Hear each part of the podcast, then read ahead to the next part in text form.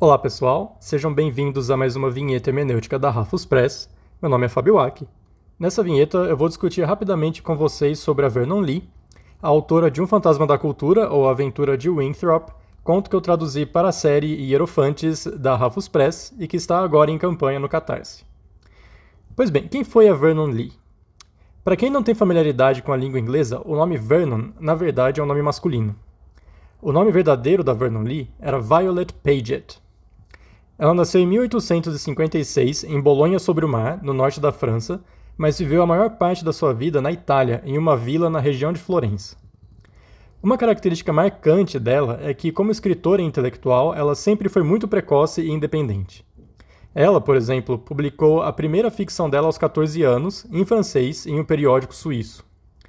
Quando ela publicou Studies of the 18th Century in Italy, um tratado sobre história da arte, ela tinha 24 anos. Quando ela publicou Belcaro, um livro de ensaios sobre filosofia e estética, ela tinha 25 anos. Ela passava a maior parte do tempo dela com a família na Itália, mas a partir da década de 1880, mais ou menos, ela passou a fazer visitas regulares à Inglaterra, o que ela em geral fazia sozinha. Em parte, sua intenção com essas visitas era divulgar os seus trabalhos, mas ela também se valia dessas visitas para participar de círculos artísticos e intelectuais.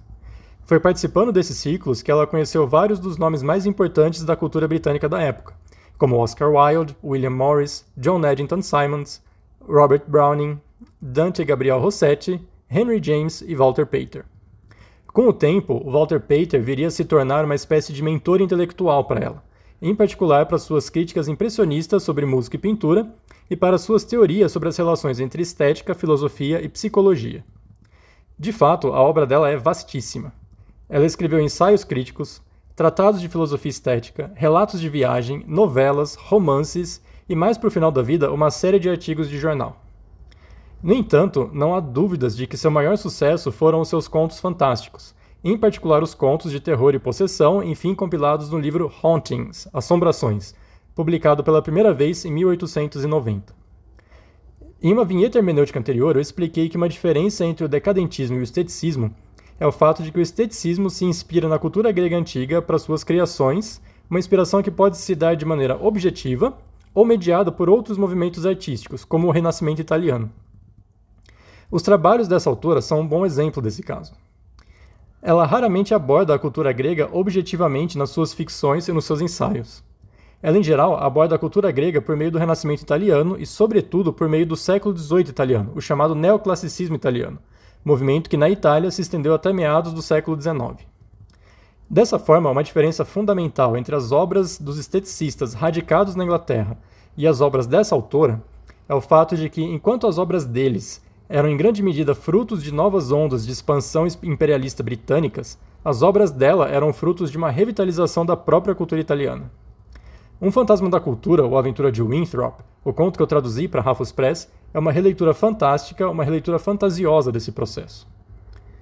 Aliás, aqueles que lerem esse conto vão perceber uma centralidade da música setecentista italiana e do cravo, do instrumento musical cravo.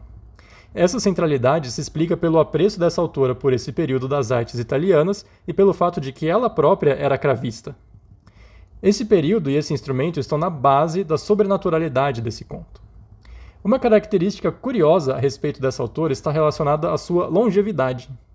O fato de ter nascido em 1856 e ter morrido em 1935 permitiu que ela vivesse o esteticismo britânico, a cultura vitoriana, o modernismo inglês, toda a Primeira Guerra Mundial e a ascensão do fascismo e do nazismo.